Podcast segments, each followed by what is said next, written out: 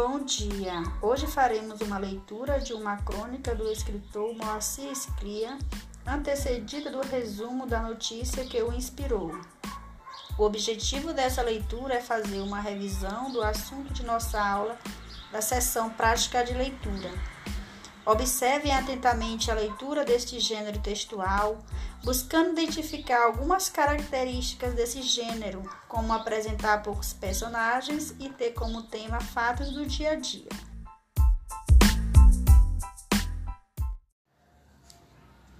Aprendendo com a professora. Teus pais, como professores ou estudar na escola em que eles dão aula, tem prós e contras. Mães e filhos comentam como é essa relação. Folha Tim, 10 de agosto de 2009.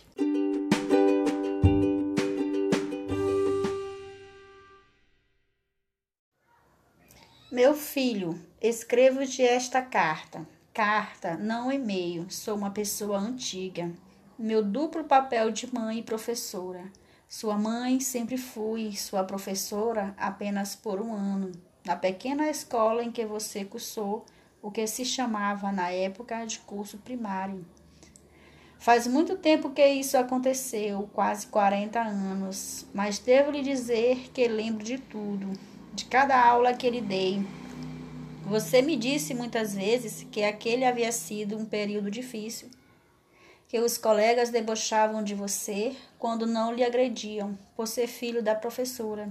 Mas devo lhe dizer que você foi um bom aluno e que não só lhe dei notas mais altas para não ser acusado de estar favorecendo meu próprio filho.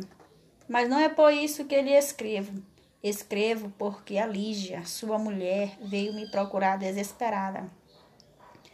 Disse que você, num daqueles acessos de fúria que sempre foram característicos de sua pessoa, tinha ido embora de casa jurando nunca mais voltaria, com o que você deixou a Lígia e seus filhos desesperados.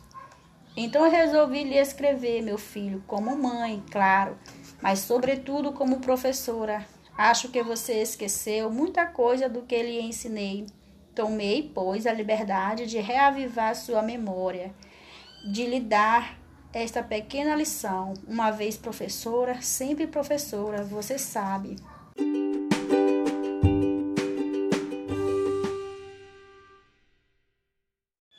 Eu lhe ensinei história, mas você esqueceu que história não são só datas. História é a vida, revisar nossa própria trajetória, pensar nos erros que cometemos. Esse é o objetivo da história, universal ou pessoal. Eu lhe ensinei aritmética, meu filho, mas você esqueceu que na relação entre as pessoas é melhor somar do que diminuir, é melhor multiplicar do que dividir. Você esqueceu que a briga é apenas uma fração de nossas vidas e devo lhe dizer, uma fração muito ordinária. Você esqueceu que todas as equações têm incógnitas e que descobrir quais são essas incógnitas é fundamental para conviver com os outros. Ensinei-lhe geometria, meu filho, mas você esqueceu que a vida, como os polígonos, tem muitos lados e que todos eles são importantes. Ensinei-lhe geografia, meu filho, mas você esqueceu que as pessoas, como os países, têm fronteiras e que é preciso respeitar as fronteiras emocionais de cada um especialmente aqueles que convivem conosco. Ensinei-lhe ciências, meu filho, mas você esqueceu que na vida familiar o afeto faz o mesmo papel do oxigênio, sem o qual não podemos respirar. Ensinei-lhe português, meu filho, mas você esqueceu como se conjugam certos verbos. O verbo amar, por exemplo, você esqueceu que este verbo, meu filho, deve ser conjugado em voz alta todos os dias, a qualquer hora. Todos os dias, a qualquer hora, devemos dizer para as pessoas com quem partilhamos a existência: Eu te amo. Diga isso para sua esposa, diga isso para seus filhos, diga.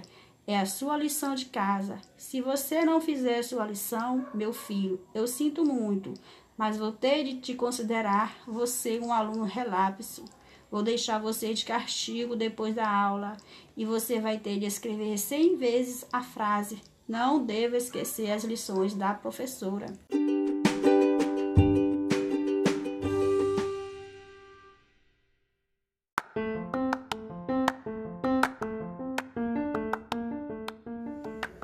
Gostaram da nossa leitura de hoje? Percebam como é simples produzir esse tipo de texto. Que vocês possam se sentir inspirados a começar a produzir seus primeiros rascunhos. Não se sintam intimidados, produzam e nos enviem para que possamos auxiliá-los, fazer correções ou dar algumas dicas, pois o objetivo dessa sessão não é apenas a leitura de gêneros textuais diversos, mas também estimular a produção de texto onde sua crônica poderá fazer parte do livro de crônica da turma ou até mesmo da escola, a ser confeccionado cópias, uma para exposição na biblioteca, a fim de que outras pessoas da cidade tenham acesso aos textos produzidos pela turma. Até a próxima e bons estudos!